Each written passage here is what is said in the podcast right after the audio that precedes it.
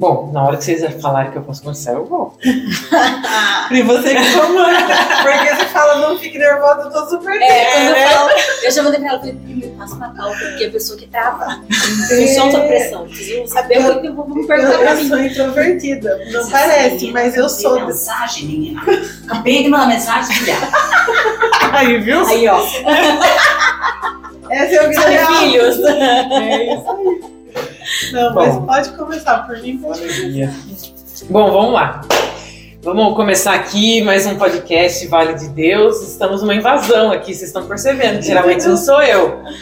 Mas eu confesso que eu fico olhando o Instagram dessas mulheres aqui que eu convidei, eu fico falando, cara, que mãe legal. Tomara que eu seja um pouquinho igual a elas. Eu sou fã mesmo dessas três aqui. E hoje o tema é a missão de criar seres incríveis, né? Então eu tive que chamá-las, não teve jeito. Então é, é, eu sempre penso assim que, ai, ser mãe é uma coisa tão romântica, tão linda, né? Ai, aquela barrigona, tudo lindo, maravilhoso. Mas também é suor, né? Não vamos negar. E é um suor que às vezes é salgado. É, e, e aquela frase que sempre a gente escuta quando tem filho, só tendo para saber, é muito verdadeira, né? Então hoje eu trouxe aqui é, essas três queridas aqui, vou pedir para cada uma se apresentar. Quem quer começar? Tina. Eu sou Tina Cafani, Albertina Maria Cafani Martins de Mello. Eu tenho 56 anos, sou divorciada há quase 16 anos. Eh, tenho dois filhos, o Lucas de 35 a Thaís de 31.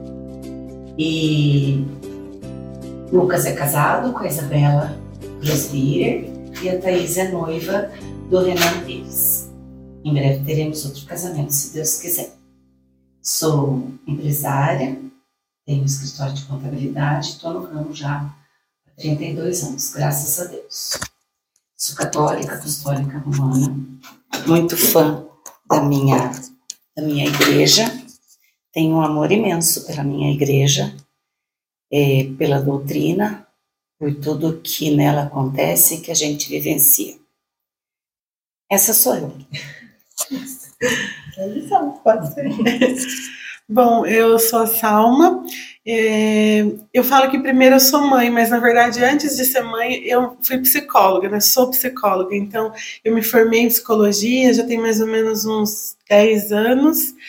E depois, logo em seguida, engravidei e eu vivo nessa divisão de tarefas entre a profissão e a maternidade. É, na verdade, acho que essa é a minha maior essência, porque não, não tem como separar uma da outra. Onde a Salma vai, vai a Salma mãe e vai a Salma psicóloga. Eu até tento, mas não consigo desvencilhar uma coisa da outra. Né? É, e moro aqui em Itapeva há sete anos e gosto muito daqui. eu não quero mudar daqui. Sempre que, que há alguma oportunidade, eu falo: não, eu gosto, me acostumei muito a morar aqui, gosto daqui, mas eu sou de Itaí. E acho que é isso. Mãe da Rafinha. É, mãe da Rafinha, de 7 anos, completou agora em dezembro, e da Bibi, que tem 10 meses. E começou a engatinhar tem dois dias. Ai, a gente começa a falar, você já fica boba, né? E elas são a minha vida, assim, a razão da minha vida. Eu falo que a, a Rafinha, né, a mais velha, ela, ela me ensinou o caminho, assim, que eu deveria tomar para minha vida, porque eu me formei e aí não sabia muito bem o que eu queria fazer, eu tinha planos que me levavam para bem longe daqui mesmo, e aí eu engravidei dela e tudo mudou. E, e, eu sinto assim que virou uma chave em mim. Eu nunca fui uma pessoa, uma, uma, uma filha assim que dei trabalho, nada disso. Mas é, eu me tornei muito mais eu depois que eu virei mãe pela primeira vez. E agora pela segunda é né, uma redescoberta. Muito bom. eu sou Carol, tenho 29 anos, sou casada com Jé, é tudo no, no apelido, né? Somos íntimos. É. sou casada com Jé há 7 anos. Nós somos pais da Sossô, que tem 4 anos e meio. A gente teve um outro bebezinho, mas é, foi uma ectópica, então não está com a gente aqui. É, assim como a Salma, eu me encontrei na maternidade. Sofia é a minha vida. Eu vi essa semana a Ivete Sangalo falando que no primeiro show dela do Rock in Rio, ela estava grávida, algo assim. E ela disse: É, Marcelo, É, eu nasci para te esperar. E é sobre isso. Existe uma Carol antes da Sofia, que não existe mais, não tenho saudade, nem me lembro. E outra Carol depois da Sofia. Me encontrei sendo mãe daquela pequena bagunceira. Muito bom. É, e como eu falei aqui né, no início, eu chamei vocês três porque eu fico olhando o Instagram. A, a Tina, eu tive a oportunidade antes do Instagram de ver ela criando os filhos dela, né? Que já são maiorzinhos.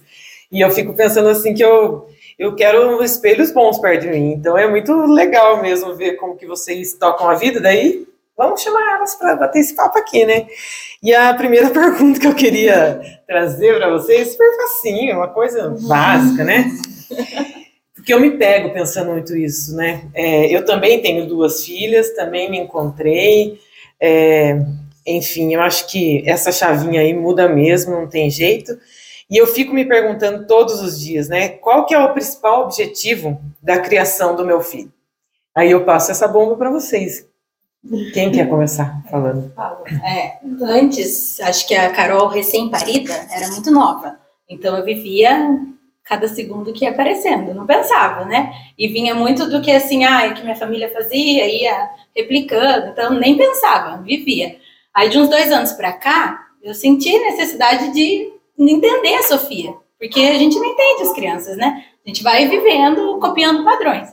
E eu comecei a a procurar sobre educação, sobre o cérebro da criança. Então, depois de tanto ler e estudar, aí hoje você perguntou, né, qual que é o meu objetivo aí de criação da Sofia? É que lá na frente, é, eu parafraseando uma autora que eu gosto, é que ela não precise se curar da infância dela. Porque quanta coisa a gente sofre hoje, né? Porque lá atrás por falta de informação, não porque eram maus, né? Não, porque hoje a gente tem informação diferente. Né? A gente tem recurso. Então, hoje, a minha, o meu objetivo de criação para a Sofia é que lá na frente ela não precise se curar da infância dela. Que ela seja feliz, que ela seja realizada no que ela gosta, né? que ela seja amada, que ela seja respeitada por todos, que ela se respeite e respeite a todos, e não como ensinaram a gente a respeitar os mais velhos. Né? Então, eu penso muito nisso, que ela seja respeitada lá na frente. É, todo dia, né? É um autodesconstruir-se, quebrar paradigmas para pensar lá no futuro dela. E é engraçado que é um aprendizado mesmo. Eu, nesse sentido que você falou, eu nunca parei para pensar. E vocês? Quem quer falar primeiro aí? É, então, já ao contrário da Carol, como eu tinha formação em psicologia já antes de ser mãe, é, não era uma área que me interessava, a área infantil, eu achava muito difícil, já tinha feito alguns atendimentos e pensava, isso não é para mim. E como isso mudou, né? Mas é, de, quando eu engravidei da Rafinha, eu levei um susto muito grande, é, não, não, sei se achava que era a hora certa, fiquei com muito medo, assim, né? É, eu e o Bruno, nós moramos juntos, mas a gente não casou certinho na igreja e tudo mais. Então, é, eu achei que minha mãe fosse ficar brava. Eu levei um susto muito grande, mas todo mundo aceitou muito bem. Já né, tava tudo dando certo. E aí, desde que eu engravidei dela, eu comecei a pensar assim: agora a minha vida mudou. Eu preciso pensar no que eu, que eu, como eu vou criar essa criança, como eu vou viver com ela, né? Então, é, eu passei a gestação inteira assim pensando é, vou fazer tudo que eu tiver que fazer no trabalho. Na época eu trabalhava muito na prefeitura, e aí eu pensava assim: o que eu tiver que fazer é agora, agora é a hora, porque ela tá junto comigo. Depois que ela nascer, eu vou ter que me separar dela para seguir com a, com, as, com a, carreira, com as coisas. Então eu, eu fiquei pensando, pensava muito já como seria a criação dela, e aí desde que ela nasceu. É, o, meu objetivo com ela e agora com a Bia é, é também que elas sejam felizes, né? lá na frente, que não tenham que curar feridas que durante a infância são despertadas aí pelo mal, é, pela má interpretação nossa, né? Como a Carol falou, hoje tem informação, na época dos nossos pais não tinha, mas hoje não justifica mais, né? Você. É, traumatizar uma criança, porque hoje em dia tem, tem explicação, né? Tem é, muito, muita informação. Então eu pensava assim, é, eu tenho que tratar ela bem, com amor, para que ela cresça um ser humano bom, uma, uma, pessoa boa, que saiba servir, que saiba ouvir. E eu acho que eu até exagerei nisso. porque né, sempre foco muito com ela, olha, se, se você é, saiba ouvir as pessoas, seja caridosa, seja boa, é, e eu trabalho muito isso com ela, e ela hoje, com sete anos, assim, ela tem uma percepção que me surpreende. Às vezes ela fala para mim, agora antes de sair de casa, ela falou assim para mim, o Bruno falou, você tá bem? Eu falei, ah, tô meio nervosa, porque eu nunca participei de um podcast, é a minha estreia. Aí ela falou assim, não se preocupe, você vai se sair muito bem, vai tranquila, Deus vai com você. Então, assim, é, é, muito, ela me dá muita força, ela me ensina. Às vezes eu, eu vejo alguma coisa e falo, nossa, ai, que coisa feia. E ela fala assim, ninguém é feio, cada um tem o seu jeito, cada um tem a sua beleza. Então, ela tem uma pureza que eu acho que isso vai se corrompendo, né? Vai perdendo. vai perdendo.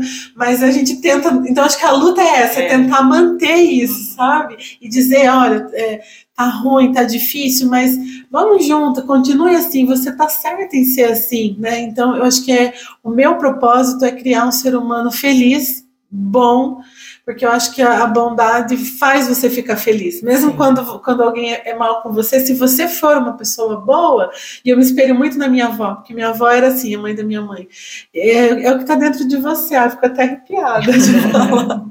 Mas é isso, que ela seja uma pessoa feliz e boa. Eu acho que esse é, é o meu foco, estou focando nisso. Boa de uma forma geral. É, bom, é, eu fui mãe muito nova. Eu me casei com 20 anos e seis meses de casada já engravidei do Lucas, né?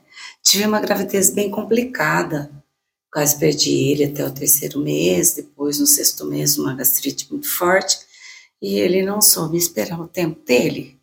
A ansiedade dele é, é assim, congênita, veio com ele até hoje, gente. É, ele nasceu, eu não entrei no nono mês de gravidez, né? Ele era para nascer no final de janeiro ou começo de fevereiro, e ele é do, ele é do dia do Natal. É, mas isso para mim já imediatamente foi uma resposta de Deus, sabe? O nascimento do Lucas nessa data. Porque é, eu não esperava engravidar, mas assim, na minha imaturidade, até de prevenção, eu acabei engravidando. Mas fui super muito bem acolhida, sempre pelas famílias, né? E desde que ele nasceu é uma preocupação, é um serzinho que é seu, sob responsabilidade sua. Então eu não tenho dúvida que eu não pensei o que, que eu queria para ele. Eu só fui indo, como eles falam, né? Só vai. Eu só fui. Eu só fui um dia e depois no outro dia. Minha mãe, meus irmãos me ajudaram muito, porque eu sou a segunda filha, mas nem, nenhum deles era casado.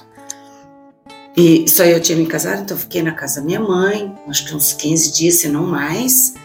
É, eles me ajudaram muito a cuidar dele, ele nasceu com polidactilia na mão direita, né? Que é um dedinho a mais tal.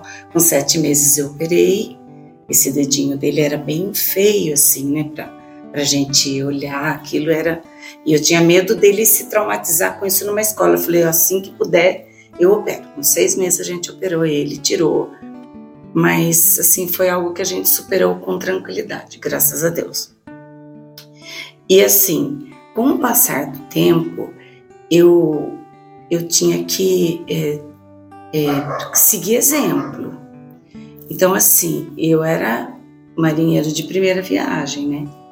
Então eu me espelhava nas mães, em mães que eu admirava, que me serviam de exemplo minha mãe e Nossa Senhora, né? E, e, elas me ensinaram muito. Minha mãe me ensina muito até hoje. É, e aí eu passei assim a me preocupar que e pensar que eu, eu precisava construir seres humanos bons. Eu precisava fazer com que meus filhos fossem íntegros. Eu queria construir é, seres humanos íntegros, íntegros, dignos, honestos, digno de, de um bom trabalho, digno de um excelente exercício da fé e a prática da religião, porque foi isso que me moveu, foi esse o exemplo que eu tive todos os dias na minha vida, em minha casa. Então, assim, é, é uma herança que mãe, pai e mãe deixam pra gente, né? E até hoje essa Bíblia é uma Bíblia que minha mãe deu para Lucas, sabe? Ele estava lá em casa porque ele tem a dele lá na casa dele, então e acabou que essa não foi para casa dele. Eles já são casados, ele é casado e mora em, em Piracicaba. E eu abrindo essa Bíblia para ver umas passagens que falassem sobre mãe, algumas coisas, algumas anotações da minha mãe aqui, sabe? Eu falei, gente do céu, é impressionante como quando a pessoa é assim, uma escolhida por Deus, né? Mesmo minha mãe faz dois anos que morreu. Ela, ela ainda deixa muito ensinamento, sabe? É muito bonito, sabe? As coisas que eu aprendi. E eles já são adultos, já são formados, o Lucas é advogado, a Thaís é psicóloga também. Legal. Ela trabalha na, na UBS em São Paulo, na UBS da Vila Sônia, e tem um consultório dela. Muito guerreira, muito, muita semelhança com o meu gênio, assim. assim. Na verdade, o Lucas é o pai dele esculpido. E a Thaís, eu, assim, no corpo, na altura, em tudo. No gênio, o Lucas muito, muito da paz, assim, muito é, uma pessoa pacífica mesmo. A Thaís mais pimenta, como eu mesmo. Mas eu acho assim que eu tive essa preocupação, especialmente quando eu me separei, porque eu fiquei doente, né? Uns quatro, cinco dias eu fiquei de cama lá por conta da situação e uma situação que graças a Deus passou, que graças a Deus não tem ressentimento nem mágoas e tenho muita gratidão a Deus pelo modo em que Ele é, nos ajudou a passar por isso. Tenho uma excelente convivência hoje com o pai dos meus filhos, com a mulher dele. Passamos o Natal lá no dia do aniversário do Lucas junto, na casa dele, de uma forma muito saudável, graças a Deus. Então, assim, eu realmente sou grata a Deus por tudo que aconteceu na minha vida e pelos filhos que Ele me deu. Porque quando eu estava, assim, bem abalada com a separação, eu olhei para os dois assim. Lucas estava com 18 e a Thaís, 18 para 19, a Thaís com 15. Aí eu falei, 14 para 15. Daí eu falei assim: Nossa Senhora, eu preciso ficar bem, porque eu preciso terminar de criar essas crianças, de estudar, de inserir no mercado trabalho, de fazê-los adultos, né?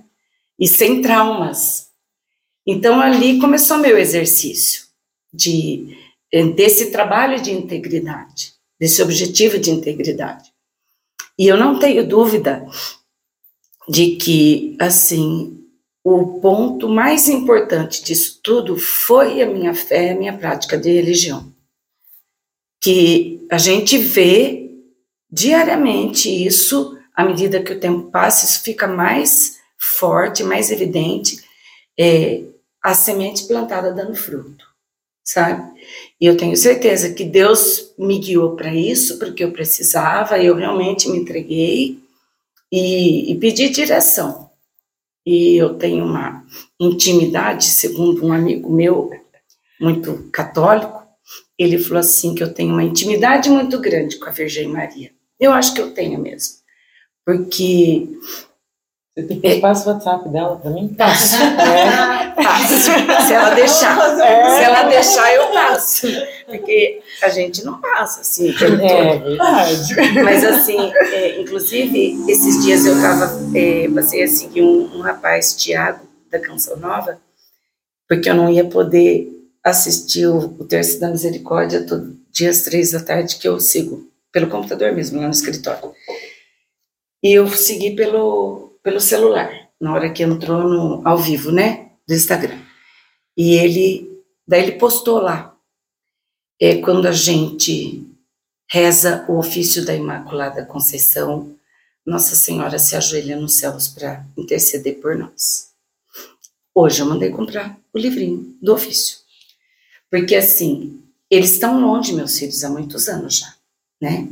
Eu moro aqui sozinha e eles têm um cuidado com isso. Então, mas eu procuro sempre transmitir essa segurança, sabe? Porque eles têm que confiar que Deus está cuidando de mim, assim como eu estou confiando que Deus está cuidando deles, né? Sim. Isso tudo é pela prática da fé. Então, eu acho que eu que eu posso dizer que eu já atingi meu objetivo, graças a Deus. Ainda tenho muito para desfrutar e muito para construir junto com eles e os filhos deles que virão quando Deus mandar. Mas eu acho assim que é, sábado estávamos juntos e eu, eu, tirei uma foto com os dois, né? Daí eu falei assim: o melhor de mim é celebrar a vida dos dois, com eles. Porque é, é uma dádiva, assim, é muito divino, Senna. Falei muito, ah, gente. Está ótimo, é isso mesmo, né? É. Quem computativo. Eu nem coloquei rímel, porque eu sabia que Ai, né, a Tina veio, daí já era. Eu, como não conhecia ela, vi toda como ela Você chamou também, né? Mas eu achei muito lindo isso que você falou. E, e, principalmente essa parte, assim, lembrei de um episódio que aconteceu hoje, quando você falou assim, que tem que confiar que Deus está cuidando, né? Deles como cuida da gente. E aí eu cheguei do trabalho hoje, eu tô voltando aos poucos no consultório, né? E aí eu cheguei falei a Silvana que fica com elas, né? Falei, daí, deu tudo certo? Ficou tudo bem aqui, Silvana? Daí a Silvana, a Rafinha falou assim: aham, nós quatro ficamos super bem. Eu pensei, nós quatro, não, sabe, na hora, assim, daí a Silvana falou, é, eu, eu, a Bia, a Rafinha e Deus. E aí eu fiquei tão feliz, assim, sabe, ela é uma pessoa muito abençoada, e aí eu penso assim, Jesus, obrigado, porque eu preciso, eu quero ir trabalhar, e eu não iria, como deixei muito, assim, quando a Rafinha nasceu, é, eu parei, eu pedi demissão da prefeitura, porque eu não conseguia deixar ela, eu não ia para o consultório, porque eu, eu queria ficar com ela, e com a Bia a mesma coisa, né, mudou um pouco, né? Porque muitos anos passaram, hoje eu tenho também outra, né, outra consciência de como prosseguir ali. É, então, a Rafinha foi ter a primeira babá com quatro anos, a Bia com sete meses tinha que ficar com alguém. Então, tem essa culpa, mas ao mesmo tempo, essa, eu, eu, a minha mãe fala para mim: Nossa, mas será que a pessoa vai cuidar bem? E eu falo: É Deus, não tem o que fazer, você tem que Exatamente. confiar em Deus, né? E assim como eu também, vou sair e vou voltar bem, né? É, é tudo é por Deus, não tem outra explicação, né? Você sabe que quando eu me tornei mãe, eu fui muito, muito medrosa, porque essa história do romantismo é da história que eu trago. Eu morava em Tapetininga, trabalhava em Capão e o Cris trabalhava em Sorocaba. Ou seja, a gente tinha um hotel ali em Tapetininga, no qual a gente chegava a dormir, né? E aquela nove meses trabalhando, coisa mais linda, nossa, mulher zona, né? Vou ser uma mãe. Nasceu aquele ser. Eu falei, meu Deus, agora ele depende de mim. No primeiro dia, já para Deus, eu acho que ele falou assim: eu vou dar um sustinho nessa menina pra ver o que, que é ser mãe. A Maria se afogou Meu com restinho de parto no hospital. Aí se afogou e aí veio a enfermeira, veio o Christian, veio minha mãe e eu fui só murchando assim na, na, na cama. Eu falei, eu falei, Deus amado, e agora, né? Daí deu tudo certo, tudo acabou bem, mas quem disse que eu queria ir embora do hospital? Eu falei pra mulher assim, dá, dá mais três dias pra mim. Eu preciso aprender, se ela se afogar, não sei o quê. Aí foi, pra sair do hospital já foi aquilo, né? Aí, obviamente, que eu dei trabalho, né? Os primeiros dias eu falava, meu Deus, mas como que Deus deu uma filha para mim? Eu sou muito mortadela, eu não vou conseguir criar uma filha. Mas deu tudo certo, porque a minha mãe fazia esse mantra: não é a gente que vai cuidar, é Deus, é confiança em Deus. Ela falava assim: Mãe é colocar o pé sem saber se tem chão. Exatamente. Coloca o pé e vai. E, e é só isso também, é o que a Tina falou, é a fé que me manteve até a vontade de ter a segunda também, que senão eu acho que eu tinha parado. E, e a gente vive de, de frustrar expectativas, né? Porque a, as minhas meninas, mesmo as duas, ficaram na UTI. A Rafinha foi trocada na maternidade, para vocês terem uma ideia. Então, assim, é, para mim foi um trauma. O nascimento dela foi super traumático. Tanto que é, eu cheguei em casa, assim, fazia, sei lá, uns 30 dias, eu falava, eu quero ter outro filho, logo a gente vai ter outro, né? Porque na minha cabeça, assim, eu tava totalmente, né, perturbado. Eu pensava assim, quando eu tiver outro filho, eu vou ressignificar, porque foi um desastre, imagina. É, trocaram, me deram outra criança, ou até hoje eu lembro, eu penso nessa criança, né? Eu fico arrepiada de, de falar, porque na hora, assim, até um pecado, mas eu desejava, assim, que a, que a mãe da criancinha não quisesse ela para eu poder sair com as duas, porque eu penso nela, eu, eu tento, eu imagino, será que ela está sendo criada que nem eu cria Rafinha, né? E daí, enfim, tomaram ela de mim, daí me trouxeram a que era minha mesmo, e aí foi para UTI, ficou sete dias na UTI, então foi, frustrou todas as minhas expectativas. E eu sou uma pessoa que é, hoje estou muito melhor nesse sentido, mas eu sempre fui assim, se você brigar com a Carol, eu vou tentar separar. Vou tentar falar, mas não, você está errada nisso, vamos conversar, você tem que ver por esse lado. Pessoa que, que gostava assim, de, é, de fazer justiça. E quando aconteceu tudo com a Rafinha, eu fiquei assim, eu, eu morri. Eu sinto que eu fiquei sete dias morta. Eu ia para casa, eu não sei o que eu comi, eu não sei como eu tomei banho, eu não sei o que eu vesti, eu, eu não sei. E eu ia visitar elas três vezes, porque naquela época não era Covid, era possível fazer três visitas, né? Eu não sentia dor, eu não, eu não tive nada no, no, da recuperação, assim, depois meu corpo sentiu, mas nos primeiros dias não. E, e era tudo, assim, para ver ela, e aí eu, eu, pensava muito nisso, assim, por que, que Deus está fazendo isso comigo?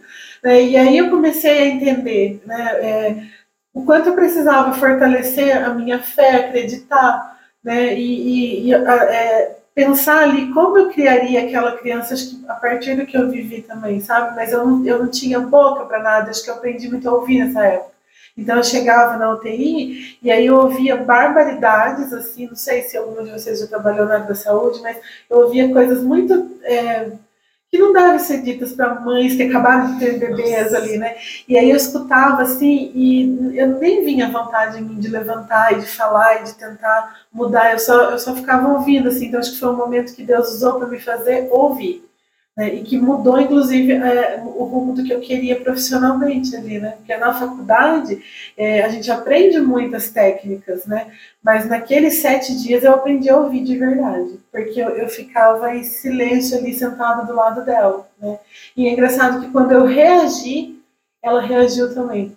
Então, quanto eles precisam da gente, né? O dia que eu cheguei brava lá, eu cansei, falei, não, agora, né? Acordei, saí daquele daquele embotamento que eu tava, né? E aí ela começou a respirar também sozinha. Então é muito divino mesmo isso, né? Parece que Deus fala pra gente assim, olha, esse tempo é disso e agora chegou. É, é tempo para tudo mesmo, né? Existe um tempo para é. cada para cada coisa. E depois a segunda filha também. Imaginei, agora vai ser lindo, né? Trabalhei menos, fiquei, porque na época eu trabalhava muito, assim, ia para lá e para cá. Aí trabalhei o quanto eu quis, né? Foi tudo sossegado, estava morando num lugar que eu gostava mais, tudo lindo. Ela nasceu, UTI. Né? De novo. E aí foi. Aí eu, eu, eu ficava viva e morta, porque eu chegava lá e via ela assim, era aquela tristeza, aquela preocupação. Aí eu chegava em casa, a Rafinha estava lá com vida me esperando, né? Vida no sentido simbólico, assim, né? com muita energia e preocupada com a irmãzinha. Aí eu tinha que confortar ela. Aí eu, eu saía de lá já ia morrendo no caminho, né? E outro, outro momento de aprendizado também, precisava né, reagir novamente, ter muita fé, né, rezava muito lá na, na capelinha que tem lá no hospital, né? Ai, gente, olha que sofrimento, mas passou, graças a Deus. Então, isso sobre passar é uma coisa que eu escutei também da, na gravidez da minha mãe. Minha mãe não é muito de falar. E a minha mãe, assim, é mais de gesto. Se ela quer te agradar, ela faz um bolo, uhum. faz um negócio, mas falar é mais difícil. E ela falou assim uma vez para mim: tudo passa, o bom e o ruim. Você vai ficar chorando? É ruim. Então aproveita que ela vai crescer e passa rápido. E gravou. Daí todas as minhas amigas estavam passando por um problema ali pós-maternidade, eu falava, tudo passa. Daí, e é a maior verdade. E é verdade, gente. Parece clichê, mas é verdade. É. Assim que ser rápido. Muito então, rápido, é, gente. É, eu penso muito no futuro. Meu marido fala assim: ah, eu não faço planos, eu não sei. Eu falo para ele: o que você acha que elas vão ser? Ele fala assim: ah, eu não sei. E eu falo: eu sei, porque na minha cabeça eu criei tudo. Eu fico planejando, né? Por mais que eu, eu não forço eu nada, mas eu, eu fico planejando. Falo, ah, vai ser assim, vai ser assim. E aí a gente vai ter que mudar isso pra, por causa delas e tal. E aí é engraçado assim, que a gente fica fazendo plano, mas no fim vai passando e não vai, né? As reações são muito diferentes da gente, né? Bom, aproveitando esse embalo de vai passando. Conversadeira. É, não, é isso Camarote. É, eu vou perguntar essa para você, porque eu vejo bastante postagens suas nesse sentido. Sobre a rotina, porque a minha rotina especificamente, acredito em vocês, é esmagante, assim. Hoje em dia, né, totalmente Não tem mais aquele negócio de chegar, jantar e ficar na casa, né? Ai, que sonho! Isso aí era meu sonho, gente. Então não existe isso, né? Então, às vezes, algumas coisas da maternidade exigem algumas coisas que você quer caprichar, mas você não tem força, não tem. Como é que é que você resolve isso? Como é que você faz aquelas tarefas com a sua filha e tudo mais que você posta lá? A minha vocação era ter sido pedagoga. Não fui. Então, acho que eu uso esse lado todo com Sofia. Adoro, adoro. E ela é super. Você era, sabia? Não sou. Sou engenheira florestal. Verdade. eu pensava que você era pedagoga. Não, não sou. Devia ter sido. devia, entendeu? Deve Aí, tá nossa, então, sabe? é, quem sabe? Então, todo esse lado eu levo pra Sofia. E assim, esgota, né? Tem dia, tem uma mãe que falou assim: Nossa, Carol, como você tem ânimo? Eu falo, não tenho, gente. Tem dia que não tem ânimo. Mas preciso. Né? Eu lembro que quando a gente era criança, não tinha, né? A gente chegava e ficava falando, nossa, porque tava todo mundo cansado, queria descansar, e ficava todo mundo frente da TV. E agora não, né? Eu quero me esforçar. A infância passa muito rápido. Gente, ela já tem quatro anos e meio, daqui a pouco ela vai fazer cinco anos. Então, assim, eu tento aproveitar o máximo que eu posso, esgota. Eu comento com o Suéder, eu falo assim: o jeito que a gente escolhe criar ela, né, de participar, de ser ativo, esgota a gente. É uma entrega muito grande. É, é muito, é, é esgota, esgota, esgota. Mas assim, é, é muito gratificante. Gente, ai, é, não tem, né? Não tem comparação. É um amor de volta que volta. A Sofia é muito amorosa. Então, assim, é, o quanto mais eu dou, mais eu recebo. Então é uma fonte assim, inesgotável, é demais. E cansa, né, gente? Pelo amor de Deus. Tem hora, eu tenho, eu brinco que eu tenho o dia certinho do mês que eu tô exausta. Que junta a TPM. Aí junto meu cansaço, aí aquele dia não conte comigo, Sofia. Mas assim, grande, na, na balança, o positivo é muito maior. Mas cansa. Mas você Gente, não. prepara essas atividades no final de semana ou você vai fazendo por dia? O que, que eu faço? Eu trabalho no UFSCar. é, a gente, graças à pandemia, né? Para muita gente foi ruim, mas para mim foi muito maravilhoso, que eu tenho os dias de trabalho remoto. Então eu vou para o UFSCar, eu trabalho tudo que eu posso lá. São dois dias que eu vou para lá. Gente, eu me mato. Eu saio 10 minutos para almoçar, volto e ó, o dia inteiro. Aí eu já eu separo uma hora do meu dia que eu tô lá para preparar a atividade para ela. Coisa que ela gosta. Mãe adora matemática, então eu vou brincar, pegar coisa, pegar ideia e fico juntando tudo. Durante a semana, daí os dias que eu tô aqui, de manhã eu brinco que eu administro o trabalho. Então se me manda mensagem, eu respondo. Mas se é pra eu fazer alguma coisa, não faço. Eu faço à tarde, a hora que a Sofia estiver na escola. Então, assim, hoje eu consigo gerir desse jeito. Eu adianto tudo e à noite eu já procuro alguma coisinha legal pra fazer com ela no outro dia. Então, assim, eu trabalho no contraturno. Sofia dormiu, Sofia tá na escola, eu agilizo meu lado. Entendi. É. Que legal. Eu fazia muito isso quando a Rafinha era filha única e era menor. Eu senti que eu fui perdendo isso ao longo dos anos, assim, conforme ela foi crescendo. Parece que eu, eu sinto às vezes que eu fui assim confiando na escola, daí sabe você vai relaxando um pouco. Mas é, eu penso como eu vou fazer com a Bia, porque eu quero oferecer para ela o mesmo que a Rafaela teve, né? Então e eu, eu não sei muito bem como eu vou fazer ainda, mas é, é, é como você falou, é um esforço. Eu também faço tudo que eu faço por elas na força, vezes Eu não gosto de cozinhar, por exemplo, eu não sei cozinhar. Nossa. Igual, eu falei isso pro É, meu pai essa semana. Ela não sabe. Mas como é que você faz aquelas mesas maravilhosas? Você, você, a Mas- lancheira é que ela amor, é prepara. Mas é porque ela gosta. É, é um amor. E eu tô, às tudo vezes. decorado. Por exemplo, na época de Junina lá, ela mandava tudo. Ah, Gente, eu faço. Eu também. Vamos, vamos, Assim. vamos. A minha mãe nem Gente, Mas eu, eu, Não é? Nossa, e eu falo pra ela assim, quando, quando foi pra Bia, eu falei, Rafinha, agora o certo é você começar a comer lá na cantina, porque a mamãe tá cansada demais, né, vai ter o bebezinho. Não, eu gosto do seu lanche. Então, assim, ai, às vezes eu falo, hoje não tem jeito, hoje eu esqueci muitos dias. E aí ela ficava assim, frustrada, mas nada que acabasse, Uhum. lidava com isso. Mas é um prazer que ela tem. Aí eu compro uma coisa diferente, coloco, nossa, ela fica realizada. Sorvete quente, porque às vezes a dor de garganta, daí eu invento lá umas coisas. Só que é tudo por amor, porque não é assim uma coisa que eu fale pra vocês, ai, eu amo. Por exemplo, se eu chamar vocês pra jantar lá em casa, eu vou pedir comida, porque eu não cozinho bem. E aí, e pra ela, ela a, a Rafinha demanda muito isso, assim, de mim. Ela quer a minha comida e meu tempero, assim, gente, minha mãe cozinha muito bem. Mãe, se você tiver, assim, você vai assistir, né?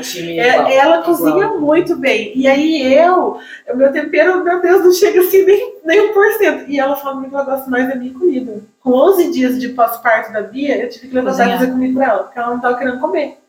É, a- é a minha comida, assim, eu fico, Jesus, essa me ama mesmo, porque É. essa Essa da lancheira, e gente, eu tenho pavor. Porque hora do almoço é uma loucura. É. O trabalho do Gé é muito frenético. E o dele é promoção, é banco, não sei o quê. Não tem como. Ele ajuda o máximo que ele pode, entendeu? Não posso falar besteira, não. Hum, de um pai, mas tem a limitação dele. Então, assim, hora do almoço é aquela loucura. E daí ela quer. Um dia eu fiz um bilhetinho Ai, eles adoram isso. Pra lancheira. É muito positivo. todo dia. Que eu faço lancheira, tem que ter bilhetinho. Aí esses dias eu falei, Su, vai voltar à escola, não sei o que, lancheira, não sei o que. Ela virou assim, mãe, vai ter bilhetinho, né? falei, vai, eu já combinei com ela. Esse ano nós vamos fazer esse bilhetinho surpresa. Aí o seu pai vão preparar, depois da escola você vai ter que adivinhar quem que mandou, eu ou o pai. Então já dividi a responsabilidade. Já É, tem que Esse fazer. ano, Não, metade, porque o metade. dia que eu peço pro Bruno fazer a lancheira do mês, Senhor Ele céu. fala, aí eu tiro foto, eu tiro foto da lancheira pra guardar, né? Eu não posto a lancheira dela. E daí eu já falo, Carol, não dá, não dá pra competir. Nem dá, não Não, come. Não, não dá. Ele fala assim, o ele seu papai ele é cantina. Ele paga a cantina, né? Aí ele fala, esses dias ele falou assim: ah, a mulher da cantina mandou mensagem, deixa eu mandei tanto. Eu falei, você tá louco esse valor de dinheiro? Pois eu mando lanche pra ela todo dia. Aí ele, não, mas ela gosta de comprar um docinho, não sei o quê. E aí, então, é o jeito dele agradar, É, é, participar É, do dele lanche. participar. Exato. Como diz o Gé, não dá pra competir a lancheira É, com a mãe, né? Não dá, não É, é Eu né? gosto de enfeitar mesmo, eu vou comprando as Uhum. coiseiras assim, porque eu, essa, eu gosto de fazer, não, não de cozinhar, mas de montar, que nem a Arrumar. mesa posta, né? Eu É, adoro montar, mas a parte de cozinhar eu já não. E eu acho que é, é esse servir também, né? Eu tava falando muito isso essa semana com a minha funcionária, que ela falou, ah, ela trabalha para mais pessoas. Ela falou, ah, a pessoa tal não gosta muito de fazer tal coisa. Eu falo para ela, eu gosto de servir, eu gosto de organizar a minha casa, de montar a mesa ali, de, de ver o que combina, da Rafinha chegar e achar bonito. Tanto que ontem o meu sogro foi tomar café lá em casa e eu não tava, eu tava no consultório. Aí o Bruno me eu cheguei um monte de xícara lá, assim, uns pratos, umas coisas que eu nem uso, que eu fico para alguma coisa especial Ai. Ah, ela pegou tudo, montou a mesa posta, sabe? Então ela, ela tem, tá, tá desenvolvendo esse amor É. também. Mas eu vejo que é cada um na sua habilidade, né? É, então, assim, Exatamente. você tem que reforçar aquilo. Eu, por exemplo, é, brincar. Embora eu analise as crianças no consultório, eu não sou muito boa em brincar. O Bruno é melhor do que eu, então eu também não me forço. Eu falo a verdade para ela, filha. Brincar assim, a mamãe não gosta muito. Eu gosto mais, sei lá, de um jogo, de te ensinar alguma coisa. Mas ficar fantasiando, eu já não gosto muito. Tudo bem, eu não sou perfeita. Eu mostro muito isso pra ela. Nem Ah, sei isso se é estava legal. nessa pauta. Não, mas né? é sobre isso. É a entrando mesma assim, É. coisa. Vai que vai. Comigo a mesma coisa, essa história de É. fantasia eu não gosto, gente. Ela adora, ela tá numa vibe heróis. Que ela fala assim, mãe, vamos ser herói. Quem você quer? Não sei o que, não sei o que. Eu já faço assim, ó. Não quero Ela já sabe que eu gosto, né? Ela fala, eu acho que vou chamar o pai, né? Porque daí o pai entra e é aquela loucura. Comigo é, jogo, é atividade, é outra coisa. Ela já sabe, comigo dura cinco minutos. Com o pai ela fica horas fantasiando. É muito De legal. Barbie, brinco. Então, essas coisas assim em casa também é mais dividido. É, mas eu gosto muito de ler, eu preciso de um tempo quieto, sem ninguém. Daí eu ensinei elas a lerem para poder ter silêncio. Porque eu preciso ter você treinar assim, porque eu adoro ter um tempo Aí, a, e aí a Cecília, quando ela aprendeu a ler, ela lia alto. Eu, eu conferi. Aí me irritava duplamente. Daí eu falei, meu Deus do céu, eu não posso ficar irritado, o que eu vou fazer? Pra não falei assim, criar um trauma É, nela. eu falei assim, filha, a mamãe trabalha, eu tenho que ler esse livro. Nem era livro de, de trabalho, nada, era livro que eu queria ler lá. Eu falei assim, então você tem que aprender a ler baixinho dela, mas aí eu não entendo. Eu falei, então, é tudo é treino. Daí agora, esse ano ela tá lendo baixinho agora, tá um gosto. Eu acho lindo Ah, você não gostar lendo com as Não, eu, duas. eu né? pego o livro e vou pra cama, que então até o Christian teve que entrar na onda. Ele não gosta muito de ler assim nessa vibe quieto, ele já é outro estilo de leitura. Mas aí ele teve que entrar, porque tem esse momento, né? E essa história de brincar, eu gosto muito de brincar de boneca. Então, guardei muita roupinha delas, manta, não Eu sei o quê. não Eu não gosto também. Eu adorava, até hoje eu adoro. E eu não posso ver nenê dos outros também. Sério, né? Quando ele já pega o nenê, já sai agarrando. Não, ela, não sei o que a Bia chorou, a Pri já catou, já, Já, já resolveu. A tia Pri, é, quando a gente sai todo mundo assim, aí às vezes eu vou no banheiro alguma coisa, quando eu volto, já Já a Pri que tá já acudido ali. Eu tenho o pai, não não meu Deus. E aí, essa brincadeira vai, mas o resto de Barbie, LOL, aquelas, Ah. aquelas coisinhas pequenininhas, daí eu sempre falo com a Cecília, eu vou brincar que eu tô deitada aqui, dormindo, tá bom? Ela, ai mãe, de novo, né? Eu brinco, eu tô doente, né? Ai, eu tô, eu tô com febre, ah, com dor no pé, dor no lugar. Daí ela vai me atendendo, coitada. Olha só, Olha, gente. é, Mas a é gente precisa processo, aceitar as nossa. nossas falhas, né? É, é importante para que eles possam falhar também, Sim, né? Porque sim. senão fica aquele ideal assim de perfeição. E não tem, né? O dia que você Sim, dá isso. mais conta do trabalho, Uhum. você dá menos conta da casa. É. né? É, não tem- antes eu me cobrava muito, né, com a Rafinha, mas eu me cobrei muito em- em dedicar e focar e fazer tudo. Só que no fim, hoje eu enfrento dificuldades com ela que eu pensava lá atrás, fazendo isso, eu não Não vou vai ter ter. essa dificuldade. E não adiantou nada, eu tenho do mesmo jeito. Então é, não tem uma receita, né? Não tem. E, e vocês acham assim que a, a falha é da mãe agora, falando da Uhum. falha da mãe. É, vocês acham que assim, vocês se culpam? Você acha que vocês são as piores do mundo ou você tem esse, esse pensamento, ah não, eu sou humana também, não tem jeito. Antes eu tinha mais. Depois da terapia, depois da ectópica, né? Fui pra terapia, muito trabalho. Aí comecei a me entender. E daí melhorou, nossa senhora, le... fiquei muito mais leve. Gente, sabe? Porque antes era muito. Ai, eu não brincava com ela disso, eu já ficava assim, ai meu Deus, mas eu não brinquei com ela, não sei o quê. Agora, gente, não é, eu não vou gostar de tudo. E tá tudo bem, É. né? Não vou me matar, até porque eu não vou estar inteira pra ela ali. Se eu estiver me forçando a fazer uma coisa. Então, hoje tem uma coisa, né, ou outra ali que escapa e dá uma, uma culpinha, mas é bem menos. Agora eu tô bem. Ah, eu acho assim, mãe falha-se, não tenha dúvida. Mas eu acho assim, que a intenção da mãe é sempre tão, tão nobre, tão nobre, que até ela quando falha, ela acerta, sabe? Porque, é, sabe, eu ouvi o padre Alex a semana passada, ele estava fazendo uma pregação, eu não me lembro exatamente sobre o que ele falava, mas ele chegou um momento que ele falou assim, é, o amor guia, o amor guia. Então, assim, quando você ama, até quando você faz burrada, sabe? Eu acho assim, tipo, tá valendo. E eu acho que como mãe, a gente precisa falhar algumas vezes. É, Deus permite essas falhas para que a gente faça dos filhos da gente humanos e não bibelôs intocáveis que a vida vai bater. Eles vão ter que aprender a se defender. Então, eu acho assim, também ouvi o Padre Fábio falar sobre isso, que as frustrações eram importantes para construir a personalidade das pessoas. Porque a partir das frustrações, a gente vai ter as reações, né? Ou de se entregar, ou de é, sair batendo, ou de refletir. Então, assim, você vai construir alguma a sua, a sua personalidade, o seu caráter e, naturalmente, dos seus filhos a partir das frustrações também, não Uhum. apenas. Porque, normalmente, um, uma dificuldade, ela marca muito mais do que uma Isso é do que verdade. uma alegria. Os momentos difíceis, eles, infelizmente, eles, eles eh, pesam mais na vida da gente, né? Mas, e eu era assim, a rainha da culpa. Sempre fui. E para tudo, de tudo. Sempre eu achava que eu podia mais, que podia ter feito diferente. Também faço psicanálise há seis anos, me ajuda muito. As orações, né? Eu falo que a minha fé e minha psicanalista. São eu, eu sou também. E como minha filha também é psicanalista, é, é, a formação dela, da Thaís, me ajuda muito. Mãe, é isso e tá tudo bem. É isso e tá tudo bem. Nossa, você errou, você fez uma bela uma burrada. Mas tá tudo bem Acontece. sabe? Então, assim, eu comecei a dar leveza para as coisas que eu fazia e me culpar menos a partir das sessões de, de terapia lá para poder pra poder trabalhar melhor isso, né? Porque eu, eu acabava por carregar um fardo muito grande de tudo, sabe? Que eu podia ter ido mais, que eu podia ter feito mais, que eu podia ter ficado mais. E, e a gente também é ser humano, a gente também cansa, a gente também quer a cama da gente, o banheiro da gente, A né? solidão da gente, sabe? né? A minha companhia, sabe? Isso. É, eu ainda, eu ainda, hoje bem menos, mas ainda sou assim, cobrada, entre aspas. Nossa, mas você não é um namorado, mas, mas gente, tá tudo bem, eu, eu vivo bem como eu, como eu tô, eu, eu nunca tô sozinha, eu nunca tô sozinha.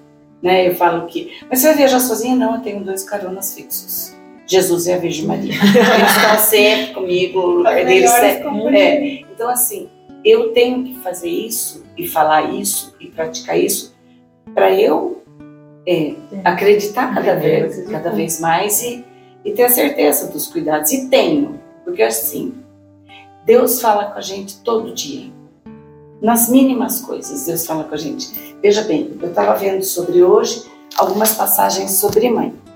Aí essa Bíblia, minha mãe, antes de dar para o Lucas, foi dela, então tem bastante anotação. Eu guardei umas coisinhas aqui e olha aqui, que eu achei aqui. Gente do céu. Olha se não é. Minha mãe é como uma árvore. A minha mãe tirou isso do jornal do Estadão no dia 14 de maio de 2017. É, uma, é, um, é um artigo maravilhoso, maravilhoso. Mas ela não saiu falando para todo mundo. Minha mãe, ela trabalhava muito no silêncio. Isso eu não herdei dela. Eu falo muito. E, e quem ouve mais é mais sábio. Mas eu estou aprendendo. E, e eu li isso daqui e falo assim: mãe, é tudo isso que está aqui. Depois eu leio se tiver tempo, senão a gente dá um jeito de fazer isso aparecer, porque é muito rico esse artigo. E eu, e eu penso assim: que a partir dessas coisas, Deus queria que eu tivesse aqui, Deus queria que eu falasse, Deus queria que eu desse exemplo.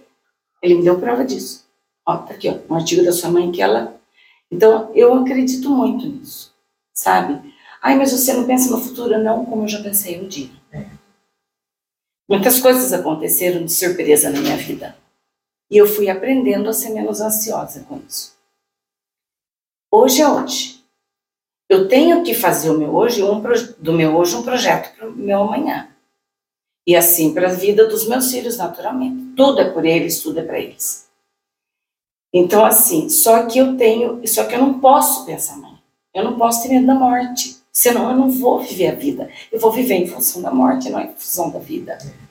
Sabe? E tudo isso a gente vai aprendendo e vai crescendo e vai passando para os filhos. Porque uma outra frase muito rica é: eu procuro sempre programas e leituras que, que me auxiliem como ser humano, como mulher e especialmente como mãe. Eu estava assistindo um programa que eu não me lembro o nome dele mais, mas era o Ricardo Sá que apresentava. Canção Nova é minha guia. Minha guia é, me sustentou, me, me salvou. Muitas vezes a Canção Nova me salvou a partir da minha separação, principalmente. E, e o Ricardo Sá é, tinha uma hora lá que ele estava entrevistando alguém e tinha ligação. Né? A pessoa ligava para perguntar alguma coisa para o entrevistado, para ele perguntar para o entrevistado. E algumas ligações eles punham ao vivo, né? Eu acho que eles davam aquela filtrada, né? Produção e tal. Era o filho dele, o filho do apresentador, que ligou. Ele falou assim: quem tá na linha? Eduardo Sá. O Du? O Du, meu Du? ele só tem esse filho, parece.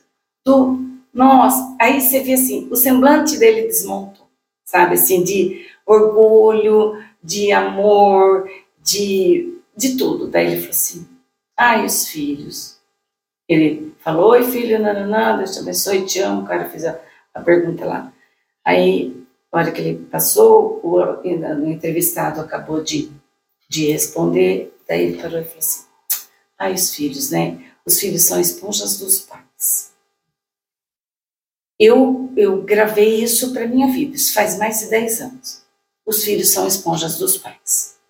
Então, assim, o ensinamento, a leitura, tudo é muito importante, mas o exemplo é o que vai arrastar. E eu vejo muito disso nos meus filhos, tanto dos exemplos do Adelso como pai e do meu exemplo como mãe. Podem perceber, até os gestos dos filhos da gente são cópias da gente. Sim. Fora a feição, fora tudo. O jeito de pôr a mão na cintura, de questionar a gente, aquelas caras assim, o Lucas faz umas caras que é igual a cara do pai deles, que ele para assim, ele vai soltar uma pedra. E, e solta. A Thaís, mãe, ó, Thaís, é muito, é muito, pelo olhar a gente já sabe o que, que vem. E é muito rico isso, é muito rico. Então a gente tem que estar muito atenta ao hoje, porque passa muito rápido. Meu filho já tem 35, logo, logo vou ser vovó, se Deus quiser. Minha filha já marcou a data do casamento para o ano que vem, se Deus quiser. é, tiveram experiências que aproximaram muito, muito, os aproximaram muito de Deus. E eu, diante das aflições que eles passaram, principalmente ano passado, meu filho Lucas, a Thaís também, num, uma, uma porcentagem menor, mas também passou. Mas o Lucas, ele é um menino muito calmo, assim, pacífico. A Thaís, nesse ponto de, assim, de brigar por ela, eu tenho mais tranquilidade, porque eu sei que ela vai em frente. O Lucas é o que vai calar e vai apaziguar, assim. E por conta desse jeito dele, ele sofreu muito ano passado, do mês de abril até o mês de julho, mais ou menos. É, foi um deserto para atravessar. Eu aqui, cuidando da minha tia, estava bem doente, com a casa de pernas para o ar numa reforma e correndo atrás de papelada para ele, para dar certo financiamento. Ele estava mudando de ramo de, né, de profissão.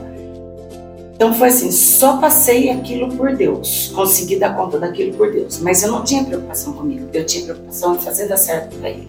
Então, se qualquer esforço para mim estava bom, eu pedia só para que Deus me sustentasse para aquilo, porque eu precisava estar tá forte e conseguir ajudar.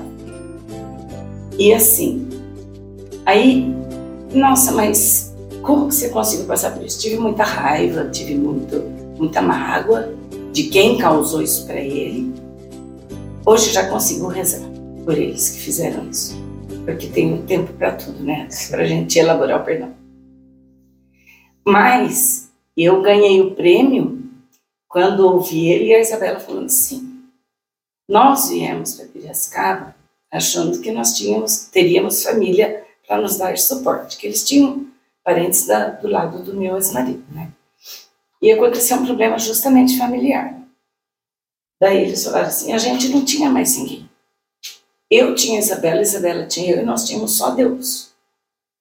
E eu, mãe, nós quando morávamos em São Paulo, eu facilmente faltava na missa umas duas vezes no mês.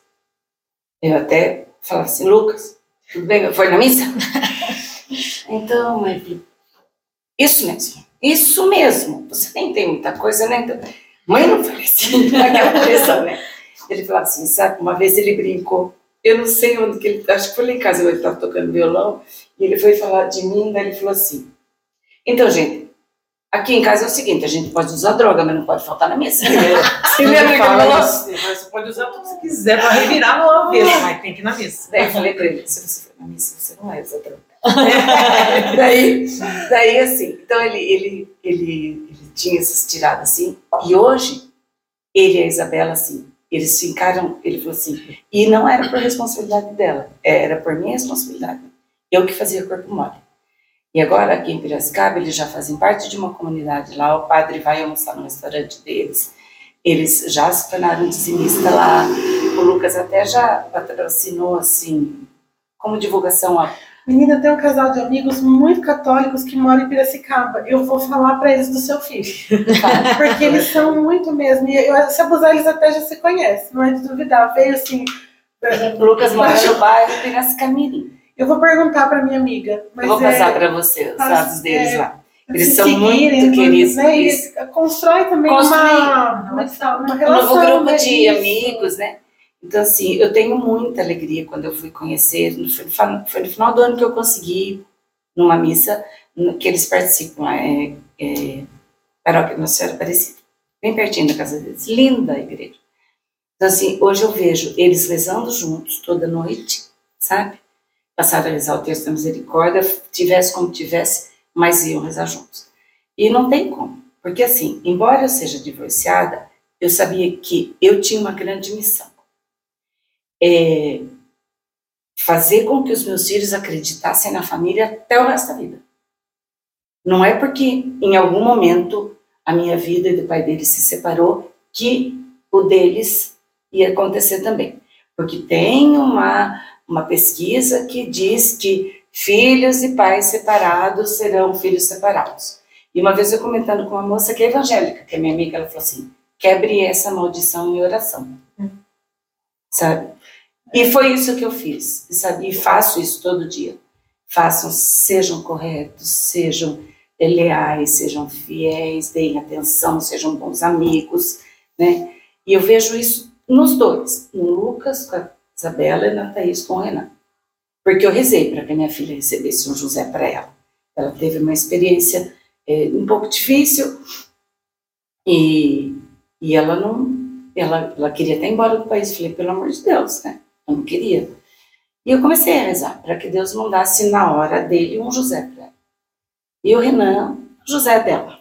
Tem defeitos? Claro que tem. E ela também tem. E o Lucas também tem. E a Isa também tem. Mas é lindo ver os quatro juntos. Até as diferenças deles encanta e ensina a gente, sabe? Ele faz uma coisa, fala uma coisa que a Isabela fica brava, eu baixo a cabeça, dou risada, não me intrometo, não me intrometo. Isso também aprendi com a minha mãe. Então, assim, é muito rico ser mãe. Eles são adultos, mas a gente aprende. Mas pra gente sempre são crianças. Aí, você vai ver, vou ver as crianças. É, Quem faz? é. criança? Aí eu, não, Pri, eu não vou estar aqui, eu vou ver as crianças. Porque pra gente é criança. Eu achei interessante você falar dessa pesquisa, né? Porque a gente estuda bastante, né? E, e nenhum estudo, nenhuma pesquisa, nenhuma teoria, nada supera a vontade de Deus. Nada. Né? Então, é, é importante, né? Os, os estudos, eles guiam a gente, nos dão uma direção, uma noção muito grande. Mas é, quando eu recebo, por exemplo, um paciente no consultório, eu, eu sempre penso isso. Mas se for da vontade de Deus, que eu queira ficar com esse paciente, que ele queira ficar aqui comigo, né? Vai acontecer. Senão, não adianta, né? Tudo é, é pela vontade de Deus. Exatamente. E eu sou uma mãe culpada. Eu carrego, assim, bastante culpa. Eu sou... Você falou em algum momento também algo que eu me identifiquei, que é... Não importa o que eu tenha que fazer, eu sou essa mãe. Não importa o que eu tiver que fazer para a felicidade delas, eu vou fazer. Não importa se eu vou ficar muito cansada, se eu vou, Exatamente. se eu vou me entristecer, se não é bem o que eu queria, não me interessa. Depois que eu virei mãe delas, eu sou mãe delas. Enquanto é, eu, eu entender, olhando para elas, que, que o desenvolvimento delas depende muito das minhas atitudes, eu vou me moldar dentro daquilo. É, Uhum. não é assim, nenhum exemplo muito bonito a se seguir, né? porque você não deve se anular e nada. Eu, eu não me anulo, eu faço muitas coisas por mim, mas é, se tiver que escolher, sempre por elas.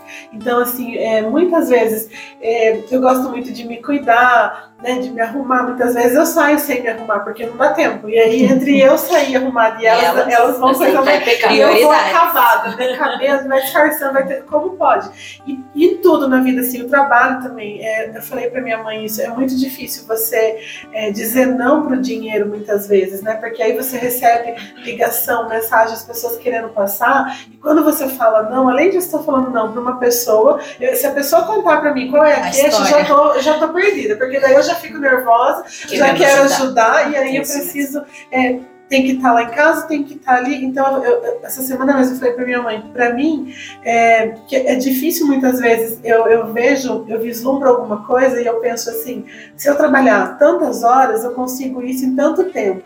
Mas essas horas eu não vou fazer o almoço delas, que é algo que eu faço questão. Eu não vou estar lá para fazer a lancheira, eu não vou estar lá para fazer o café, eu não vou estar lá para servir, não, não necessariamente nessa ordem, mas eu não vou estar lá. E aí, o que, que vai ser mais importante? Tal coisa que de repente eu quero ter, ou isso para elas? Porque para mim pode ser que eu quero comprar alguma coisa, vai- é lindo. Então, se eu trabalhar bastante, eu vou lá e compro. Mas e elas ali? Será que elas vão olhar para aquilo e vão falar, nossa, que problema? Assim, nem tchum pra isso, É. o que a gente queria era você. E aí minha mãe falou, é, tudo tem o seu tempo. Então eu, eu, eu não tenho medo de parar. Quando a Rafinha nasceu, eu parei. E aí, depois de dois anos, quando ela entrou na escolinha, eu voltei. Quando a Bia engravidei da Bia, parei de novo e agora eu tô voltando. Então eu penso que é assim, é, é servir para elas. E aí, quando eu não consigo no meu grau de exigência, eu me sinto culpada. Mas às vezes também é, não é uma coisa constante. É, eu olho muito para minha humanidade, por quanto eu sou falha, eu falo com elas sobre isso, mais com a Rafinha, que é maior, né? Eu falo, filha, é, eu tô muito cansada hoje, eu não consigo brincar, hoje eu não quero conversar, às vezes eu quero ficar sozinha um eu adoro ficar sozinha também. E eu acho que, falando nessa questão da falha, precisa haver falha para eles entenderem que há reparação. Uhum. Né? Então, se a gente não ensina os nossos filhos a repararem algo, tá tudo perdido. Então, uma nota baixa, tá tudo perdido, porque não aprendeu que tem reparação para um erro, para uma falha, né? E assim, por toda a vida. Esses dias, acho que foi, acho que ontem, não sei, alguém me falou, ah, é, não, foi hoje, ai não sei, em algum momento, do, do, do, conversando com alguém ou no Instagram mesmo, estava refletindo sobre isso. Quanto que a adolescência, a vida adulta, é hoje que a gente tem que cuidar. Né? Uhum. Então é, é agora, é Exatamente. é ensinando ali. Então, tem falha, eu nunca agredi fisicamente elas, e nunca vou agredir, sei que não vou, porque fiz esse compromisso comigo, né, com Deus, mas eu já gritei, né, eu já fiquei sem paciência, acho que não sei, eu, comigo falha. isso já aconteceu. É, e, é, muito ainda e é uma falha, né? E aí, e aí, ela fala para mim, você não precisa gritar. E aí eu falo, é, eu não preciso, mas eu, eu não dei conta, é uma falha minha, você me perdoa? Ela fala assim, ah, eu preciso de um tempinho. Ai, meu Deus. Às vezes eu não tenho como perdoar, sabe? E assim, é, repetições, hoje, por exemplo, né, gastei com ela as coisas do material escolar e depois ela fez uma malcriação para mim. Então eu considero isso uma falha, porque não, a gente não deve relacionar uma coisa. Uhum. E aí eu falando com a minha mãe no vídeo, falei: é, a mãe dela tá brava assim, mesmo eu tendo feito tudo por ela, deixei ela gastar dinheiro lá, comprar tudo que ela queria. Depois eu pensei: isso não tem nada a ver, né? Isso, que, que tonteira isso que eu falei. E ela escutou ainda, né? Então assim, você pensa, e imagina, né? Aí eu fico me culpando por isso, né? Por que, que eu falei isso? Aí eu falo pra Rafinha, falo, Rafinha, às vezes a mamãe fala umas coisas assim meio tontas, sabe? E aí não considere, ou me, me desculpe, tente esquecer, porque a gente carrega isso, né? Minha mãe falava pra mim, eu faço tudo por você, né? É. Então às vezes a gente Implica, e, né? eles não estão é. pedindo, né? É a nossa obrigação. Exatamente. Eu sinto isso. Né? Eu não acho que todo mundo deva seguir isso, mas para mim é, é uma obrigação servir as minhas filhas, assim, e eu faço com gosto, faço cansada muitas hum, vezes. Se arrastando. É a vocação que Deus é, confiou. É, é, exatamente, é. a maternidade é vocação, é né, vocação. gente? É e, e, passa muito rápido. Elas são nossa prioridade agora. Daqui a pouco, gente, elas já não vão estar tá nem aí pra gente, vão seguir o caminho delas. É. Né? Então a gente pode retomar tem, algumas tem coisas. Tem uma escritora que fala, você vai poder falar melhor do que a gente, porque seus filhos já são criados, né? Mas ela fala que a gente tem 18 verões, Ai. no máximo, né? Uhum. Que é o tempo que eles acompanham a gente em viagem, não sei o quê. Depois disso, eles vão... Olha lá, já é, eu também é. Você tá mais perto já. E olha lá, 18 é. acho que já é muito. Então, assim, às Nos vezes 13, menos, né? Pois né? é. E a infância ali, a primeira infância até 4 anos, depois acabou. Então, assim, tudo que você puder fazer é, é muito louco pensar assim. Eu é. eu, o Bruno fala, ah, você é aquele pai que vai na balada. Eu penso assim, não, você é aquela mãe que vai ficar doida. Criança, a criança foi na balada. A criança. Assim, é, é, muito interessante isso. Eu com o Cristian, a gente ficou conversando sobre a FEAP, FEMAI, sei lá o que, que teve aqui em Itapeva. Todo mundo, vamos, vamos. Eu falei, gente, não consigo andar, eu tô morta, eu não vou. No fim, tivemos que ir num dos shows. Chegamos lá, uma hora da manhã começou o show, uma e meia, eu vim embora, porque eu tava morta, morta com farofa.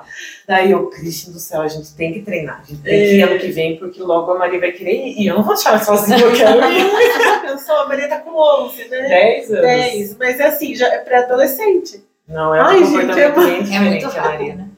Essa história de, de verões mesmo. Ela, mãe, eu posso trazer uma amiguinha pra vir na próxima vez? Porque tá chato com vocês. Na caruda, nem farsa. Tá chato com vocês. Só.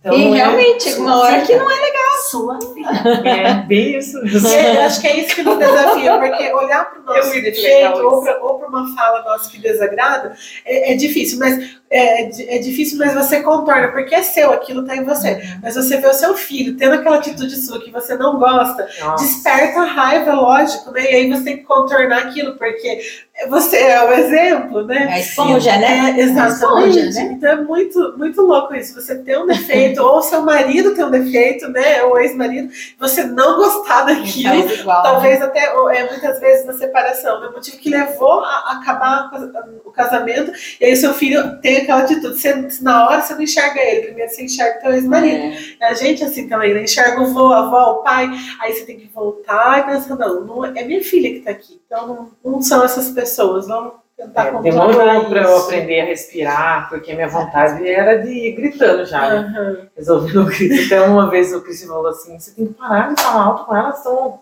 muito falando alto, feio e tal. Eu falei, não, não grito, imagine. daí eu tava aqui embaixo, daí ficou pronto a gente. Eu, Daí o Christian, acabei de falar pra você. Eu, quê? Eu não percebi não, gente, né? Você tava céu. chamando. Eu faço isso de um cômodo para outro. Mas mesmo assim, do, do cômodo, elas foram aprendendo, estavam berrando, parecendo que nasceu do lado da cachoeira, como diziam os antigos lá. É. Daí eu, você que tá gritando. Eu Falei, claro que não. Ai, gente, é difícil até a gente enxergar. Reconhecer, né? Difícil. Ai, meu Deus do isso, céu. E você falou de Nossa Senhora, Nossa Senhora também falhou, entre aspas, e esqueceu, né, perdeu o filho. Cara, toda vez que eu paro e penso nessa cena de Nossa Senhora, cara, eu acho que eu, eu ia ficar assim, gente, filho de Deus, que nhaca que eu fiz? o que que eu fiz? De Que- mãe, né, meu Pronto, eu acho que vai vir um pouco vai explodir assim a pessoa no meio, né? E, e eu fico imaginando também José junto ali todo calmo, que a impressão assim é, é a leitura que eu tenho, né? Todo calmo ali e ela muda calada, é a impressão que eu tenho, né? De, da visão que eu tenho Ela deve ter Senhora. xingado São José. Quer dizer, acho que não, né? Porque ela era, É, muito ela era bem, muito quieta, É. né? mas que ela pensou Ah, no seu pensar, vacilão, pensou. né? Ah, gente, eu, às vezes, um dia eu fui numa loja e a, a Rafinha tinha acho que uns dois anos na época. Inclusive, eu tô me sentindo culpada agora porque eu tenho muitos relatos da Rafinha e poucos da Bibi, né? Olha você como é Bibi mãe. Dez meses, né? É, Mas ela já me deu sustos, viu, gente? Ela já me. Ela já me Vai ter muita que você não vai conseguir fazer mais. 안 나. Viu? Relaxa, tá tudo bem. tá E aí eu- tava na loja com ela e o Bruno tava aqui e ela tava aqui do meu lado, pagando já a conta. E de repente eu virei, ela não tava. Gente, eu nem olhei desse lado, eu saí correndo na rua, naquela loja que é Dona Nenê, que- perto da Real, sabe? Eu saí que nem uma, uma desesperada, gritando. Daí o, o- a moça do caixa, o Bruno e a Rafinha ficaram olhando assim, porque eu saí, tava lá na porta já. E achei que eu tinha perdido ela. Eu tenho muito medo disso, porque quando eu era pequenininha, eu quase fui raptada, sabia? Na Aparecida do Norte ainda. Nossa, Eu- lugar certo ainda, vamos dizer isso. Meu eu tava senhor. andando com a minha tia, a tia Elsa, que é essa tia que eu contei pra vocês no começo, né? Que é uma grande referência nessa questão da religiosidade pra mim, né? Ela já é falecida. E eu sinto muita falta dela. É, e aí ela, ela me levava a passear, ela casou, teve filhos, né? E ela era assim, uma, uma madrinha do coração, né? uma pessoa que se doou muito por mim. E aí ela me levou a passear com ela e a gente estava de mãos dadas e de repente eu olhei não era ela. Tava de mão dada com outra pessoa. Aí eu soltei assim, ó, e voltei correndo e trombei com ela. E ela já tava também me procurando. Imagina isso, ia ser roubada. Então eu tenho muito Gente medo do disso, céu, né? tá. Mas, né, Deus cuida de tudo. É, isso mesmo. Imagina minha mãe, né? Com a minha tia chegando umas horas, Sumiu, roubaram lá no sumiu. acho que a mãe fica louca. Ai, que desespero. Deus. Agora, outra pergunta. O que, que você mais admira do seu filho? Eu admiro a bondade. Minha filha Rafaela é uma pessoa muito boa. Ela é, nunca ninguém vai passar fome, sede perto dela, dificuldade.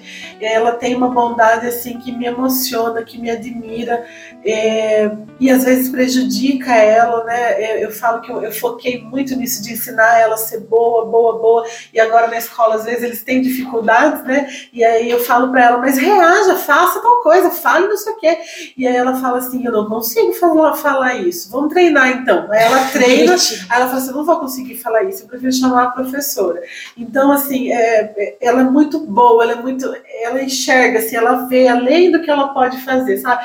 Tudo. é, ela gosta de todos os animais, todos, assim, é inacreditável. Você não pode matar uma formiga, que ela tem dó da formiga, porque a formiga tá seguindo o caminho dela. Então, é uma coisa assim que eu não tenho isso, sabe? Eu sou mais passional que ela, assim, né? Eu sou pacífica, mas eh, tem um limite ali. E a Rafinha, eu sinto assim que ela. Eu, ainda não vi qual é o limite da caridade dela, sabe? Então, na Rafinha eu vejo isso. E na Bibi, ela é tão pequenininha ainda, né? Mas eu, eu vejo que ela é muito determinada. É diferente a postura de uma da outra. Muito diferente. Então, por exemplo, se a Bia puxa o cabelo da Rafinha, a Rafinha chora porque fica com dor. Aí a Bia vê a Rafinha chorando e se assusta. Aí ela nem chora, ela, ela olha regalada assim, a Rafinha fala: Agora eu quero chorar, não porque eu tô com dor, mas porque eu não quero que ela se assuste. Daí chora. Aí eu penso assim: gente do céu, como elas são diferentes, sabe? E, e a Bibi, assim, ela vai, vai indo, sabe? Ela tem. é, ela tem 10 meses e parece que ela tem assim, atitudes da Rafinha quando tinha, sei lá, um, dois anos, não sei, é, é o jeito dela, assim, parece que ela é, é, ela é mais extrovertida, assim, mais eu, igual você falou, assim, eu acho que a, a, Bia vai ser a criança que se defende, sabe? Bia não tá nem aí. A Rafinha vai apanhar e a Bia vai é, e, a, e, assim, tipo sete isso, anos de diferença. Normalmente, né? normalmente eles são assim, é. diferentes. E eu, eu vejo e ela quer ensinar a irmã tudo, e aí eu fico assim, nossa, elas são super diferentes. Ela vai proteger né? muito a irmã. É, né? protege muito, tudo assim, ela fica, ela vem me contar, aí a, a, a funcionária às vezes vai dar a papinha, aí a Rafinha vai junto e fala, quer ajudar ela, assim, olha, dá essa aguinha primeiro, mas sabe não é a chupeta que ela vai querer? Então tudo assim, ela tá muito cuidadosa, né? Essa, então são essas duas, a caridade dela e a determinação da Bia, no meu caso. Sofia vai de encontro com Bia. Gente, é, é, desde pequena, desde pequena se posiciona, sabe o que eu gosto muito dela? É que desde pequenininha eu falo para ela que ela tem um superpoder, que é falar. É, a fala é um superpoder. Gente, a Sofia ela fala tudo. Se tá bom, ela fala, se tá ruim, ela fala, sabe? Ela é educada, ela não vai me machucar, mas ela não é igual a gente assim, ai, não vou falar tal coisa pra Tina, porque a Tina vai ficar triste. Daí, tipo, ela se machuca pra, pra não machucar a Tina. Sofia não, sabe? Ela chega na casa dos meus pais, se ela não tá muito boa, vem aqui, ela me relação, ai, dá beijinho. Hoje eu não quero abraço. sabe? Então ela, ela se posiciona, e eu acho isso muito bonito da Sofia. Sabe, assim, ela não vai sofrer, vai ser igual a Bia. Vai ser, não vai ser dos que batem, eu acho que ela é mais assim. Mas ela é muito, sabe, assim, é, ela é determinada e ela se posiciona. Ela usa a fala dela para tudo. A Fia se posiciona também, mas ela, ela tem mais dificuldade. Às vezes ela fala assim, outro dia a gente viu uma pessoa que tava com uma pinta assim muito grande no rosto, chamando muita atenção, chamou a minha atenção, inclusive, né? Enquanto eu conversava. E aí quando a gente terminou a conversa, eu não falei nada pra ela, guardei aquilo pra mim, coisa que, né, que a gente faz mesmo, gente repara, às vezes guarda pra gente as coisas, né? E aí ela falou assim pra minha mamãe, você reparou na pinta da fulana? Aí eu falei assim, eu reparei. Aí ela falou assim, eu também. E aí eu fiquei com vontade de perguntar para ela o que era, mas eu pensei que ela podia se chatear, porque é da aparência, né? Então, Ai, que maravilhosa. Aí eu falei, é verdade, a gente não deve falar, mas compensação, se outro dia for no mercado, ela falou esse brigadeiro tá feio. E a mulher tá ouvindo, eu falei, assim, olha, você não precisa falar nada, se você não gostou, você não porque, uhum.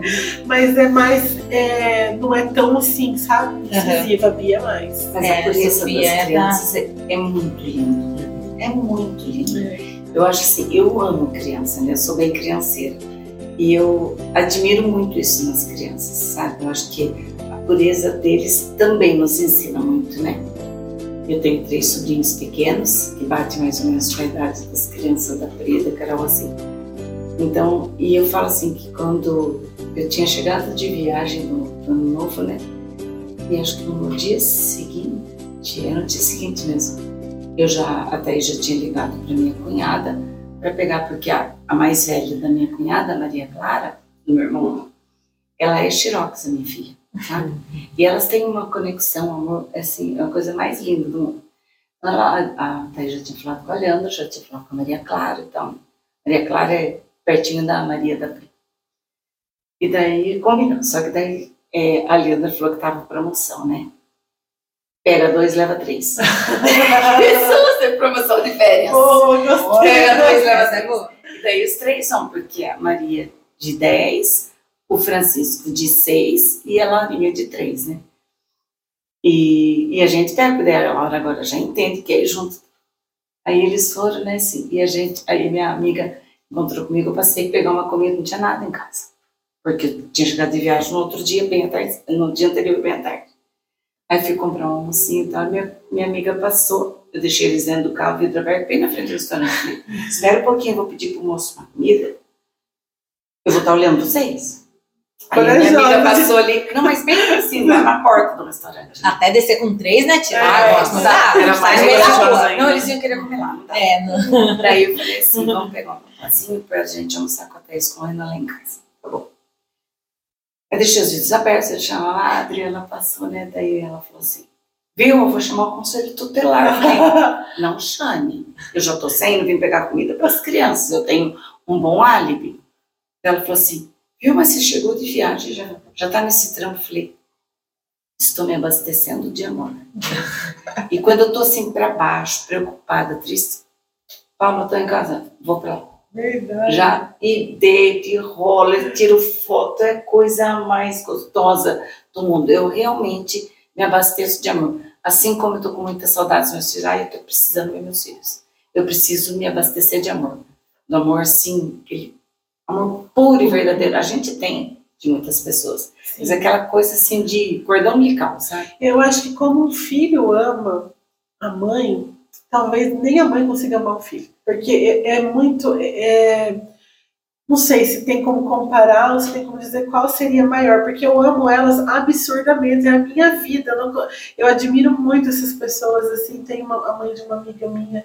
É, que, que, assim, viveu o luto do filho, né, escreveu livro e tudo mais, e eu penso assim, gente, que mulher forte, porque se eu perdesse o filho, eu acho que eu morria, eu não ia ter vida mais, eu não sei como eu ia fazer para viver pela, até pela outra criança, sabe, que, ou outro filho né, que ficasse vivo, porque é, é, um amor assim imenso, enorme. Mas o amor que eles têm por nós, meu Deus do céu. A gente jamais é vai ser é amada assim. É, né? é uma loucura de amor. Às vezes eu, eu, eu amo essa criança, mas o jeito que essa criança me uhum. ama parece que transcende o meu. Como é que pode ser maior? Não, não sei se vocês têm essa sensação. É muito, é muito bonito, né? Eles têm. Eu percebo isso até hoje. No aniversário do Lucas, eu lembro da carinha dele ele assim, a gente naquela bagunça, na piscina e comendo, e ele tirando sarro da minha cara, ele tava com uma bebida assim no copo. falei, Lucas, me dá, você vai trabalhar amanhã. Mãe, pegava o copo. Eu tô imune. Imune a quê, Lucas? A você, mãe. Eu não tenho mais medo de você. Ele virava em piada tudo. Daqui a pouco ele sai porque ele olhava, ai, tô tão feliz que você tá aqui. Porque assim, é muito gostoso. E a Thaís, cada vez que se encontra comigo. Então, mãe, é, eu quebrei meu nariz, né? Quando eu fui cuidar da minha irmã em outubro. Eu dei na, com a cara na porta de vidro e trinquei meu nariz. Gente, que dor. Aí quando eu contei, e eu tinha falado com a minha filha. Eu fui cuidar da minha irmã que teve uma, um tumor de, de tireoide e teve que retirar a tireoide. Aí eu fui para lá para ajudar a cuidar dela, né? Ela, ela é casada, ela é casada com a Marcele e ela tem elas moram é longinho, foi operada em Marília. Eu falei, ah, tia, não precisa vir. Eu falei, ah, eu preciso ir. Assim, eu precisava, eu queria estar com ela. Ela é mais nova. Aí ela, ela no hospital, eu fiquei com ela no hospital, tinha passado a noite no hospital, voltamos para casa dela, em Paraguaçu, ela foi operada em Marília. Aí quando a gente, eh, a Thaís me ligou, eu já tinha falado com o Lucas, todo dia falando. Aí a Thaís me ligou, eu falei, filha, eu vou dar um banho na tia Pati e tal. É, eu falo com você depois, tá bom? Só que a Thais acorda muito cedo, né? Ela tem, tem dias que ela entra às sete no trabalho, em São Paulo. Tem que acordar às cinco e meia. É, umas duas horas, né? É. Aí ela, eu fui, dei banho na Pati, fiz a higienização do dreno, né? Aí, daí eu tomei banho, pus a Pati, deixei a Pati comendo lá, fui tomar banho, então lavei cabelo, lá Aí vamos dormir, vamos dormir. Falei, nossa, que legal que é isso. E na hora que eu fui, olha como que a gente, né? A hora que a Paty, que eu fui ajudar a Paty com o banho, a Paty abaixou, mesmo com o dreninho assim, recém-operada, ela abaixou e tirou o lixinho do banheiro. Falei, nossa, como foi no banheiro? Eu tô usando lá, ele, neto, meu irmão. Eu vou tirar também. Aí a Paty já estava deitada, com a mais sete, ela vai deitar. Falei, você vai pôr lixinho lá fora. E saí. Nessa hora, na hora de voltar, eu voltei pela porta que estava fechada. Né? Antes de eu, quando a Thaís me ligou, eu falei, filha, eu, eu vou ajudar a tia Paty, eu falo com você depois. Eu falei, ah, tá bom. Ela desligou o telefone, ela estava falando pelo Bluetooth do carro, estava indo para cá. Eu falei assim, nossa, acidente. Nossa, você ficou aqui no acidente, né? Eu fui para casa, ai, eu com uma sensação ruim, né? De acidente, mas falei com minha mãe e tal. Mas ela falava que acidente pensava em mim. A minha mãe também falei com ela, acidente pensava em mim.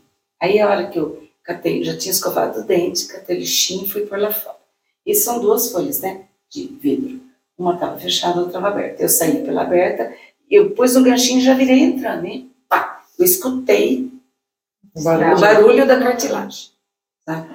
Aí já começou a sangrar, falei, quebrou. Sangrou, trincou, quebrou, né? Ele trincou. Aí, ai, Senhor, eu fui com escuridão. Tá lindo, graças a Deus. Foi porque eu namorei Jesus. Aí, aí ele, eh, fui lá, a Marcela saiu correndo no quarto, o neto, o Gabriel. E eu lá na pia, que eles caem pingando, pingando, pingando.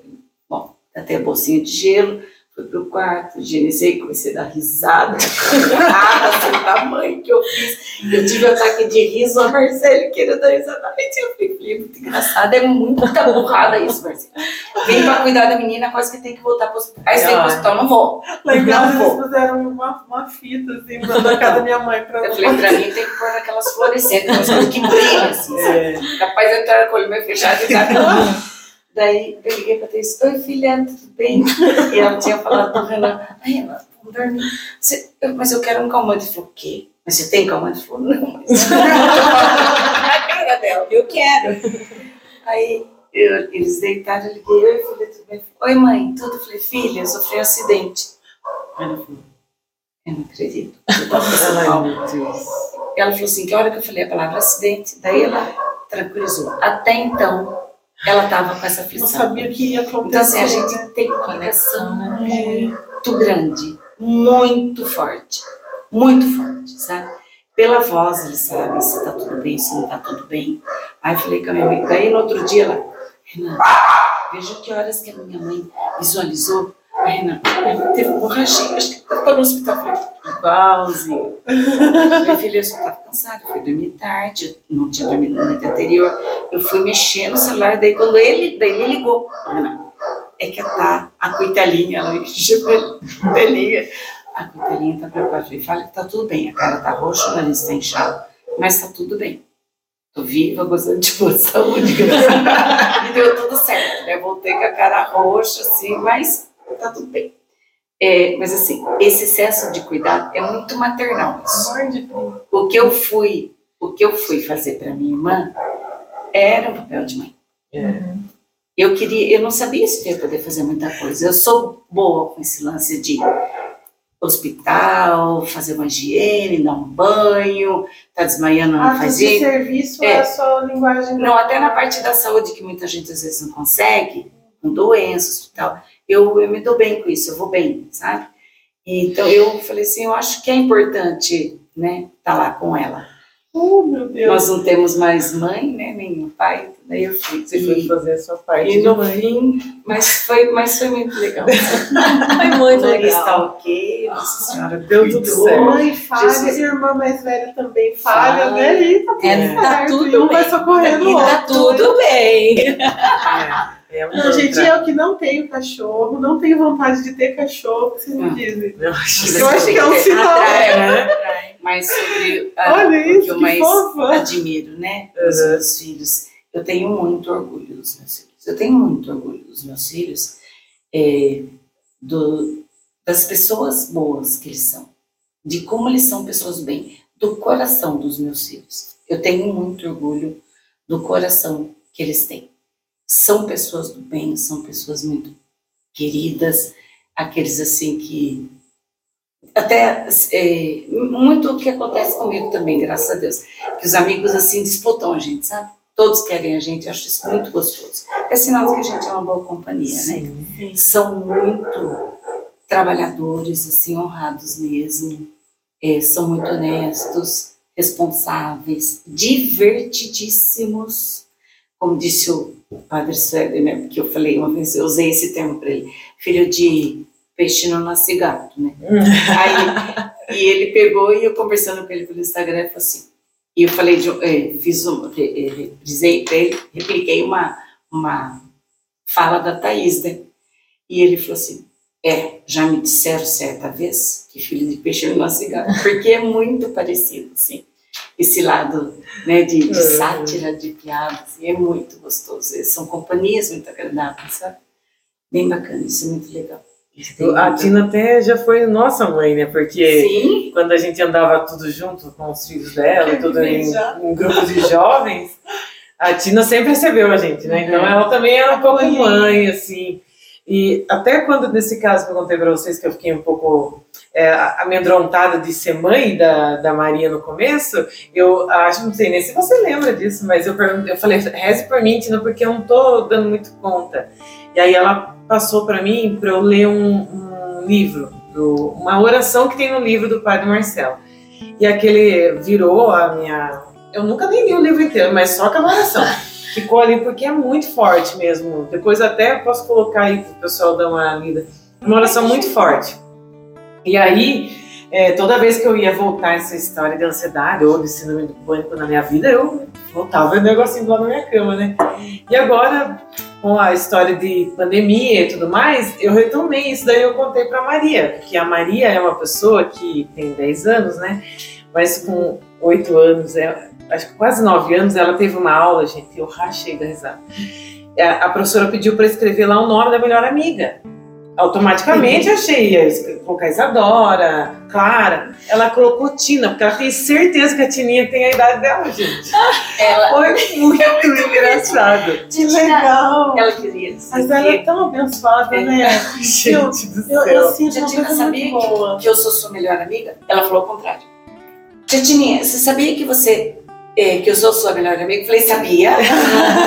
a gente somos as melhores amigas e a gente tem uma conexão muito forte, eu e a Maria. Ai, é desde, desde da gestação. né? É mas eu acho que a Maria desperta, a Cecília também, mas a, é que a Cecília é amiga da Rafinha, então automaticamente eu já gosto dela, né? Então a Maria, assim, não teria, eh, seria, ah, teoricamente, ela seria irmã da amiga da minha filha. Uhum. Mas ela desperta um amor, uma afeição muito grande da gente. Não sei, eu já falei isso pra você, né? Uhum. Eu me identifico com ela também. Eu, eu, a criança que eu fui, eu lembro da, da Maria, assim, e, e ver ela nessa fase agora crescendo, né? Uhum. É, é um momento que a gente sofre tanto, né? Pra deixar deixar a infância começar a crescer, assim. Vale, e ela é uma fofa. Descobertas, descobertas. É, sim. Mas é engraçado essa parte da Tina, porque ela já foi é. meio que minha mãe, depois me ajudou ainda minha mãe, e agora é, é melhor, a melhor amiga da minha filha.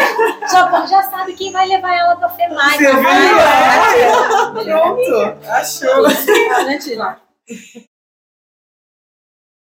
Agradecer o convite é, ter participado desse episódio falando sobre maternidade, criação de filhos é algo que eu gosto muito e eu aprendi bastante com as meninas. Foi um momento muito especial, né? Ficamos horas aí falando sobre esse tema.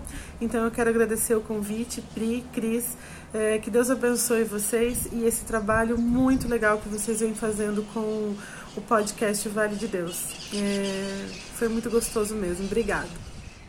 Bom, Pri, Quero te agradecer então pelo convite, é, pela oportunidade da partilha do meu testemunho de ser mãe.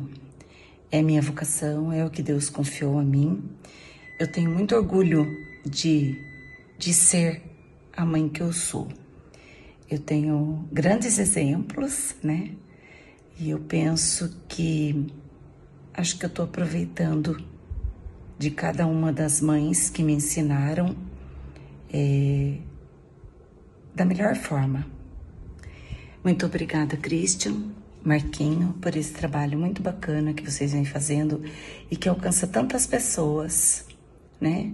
Por essa forma moderna de evangelizar. Deus abençoe pro, o trabalho de vocês. Obrigada, Carol. Obrigada, Salma. Foi um prazer. Contem comigo sempre. Que Deus nos abençoe e nos guarde nessa linda missão de ser mãe. Beijo, amo vocês. Oi, pessoal, queria agradecer vocês pela audiência no nosso podcast. Agradecer a Pri e o Christian pelo convite. Como disse a Salma, é tão legal ser lembrada num tema tão importante para mim e que é a minha vocação da vida, que é a maternidade. Então, agradecer vocês dois por esse convite e a Pri, a Salma e a Tininha pela nossa troca durante a nossa conversa. É, eu queria deixar assim uns mantras que eu uso e que para quem ainda não é mãe, né? Ainda não é mãe ou tá grávida, estuda. A gente estuda para tudo nessa vida. E por que, que para maternidade a gente acha que é algo instintivo? Não é. Então estude, estude sobre desenvolvimento infantil, porque você não vai ser a mãe perfeita, porque não existe mãe perfeita. Mas você tendo esse material e essa bagagem, você pode trabalhar assim como eu com controle de danos. Eu trabalho assim com a Sofia. É, entre os, as partes ruins e boas, as boas são muito maiores do que as ruins. Eu não vou ser perfeita para ela, mas a nossa parte positiva é muito maior do que a negativa. A infância é tão curta, os dias são longos, mas os anos são curtos. Então aproveite. A infância é o chão que a gente vai pisar o resto da vida. Então as mães aí então, que os pequenininhos, as crianças aproveitem, que passa muito, muito, muito rápido. Sou sou mamãe, te amo, você é o amor da minha vida. É, eu faço tudo por você, te amo e agradeço muito a Deus por ser sua mãe, por ter ele ter me dado de presente você, para eu guiar e que a gente possa sempre estar tá juntinha, pertinho dele e de Nossa Senhora. Te amo, viu? Beijo.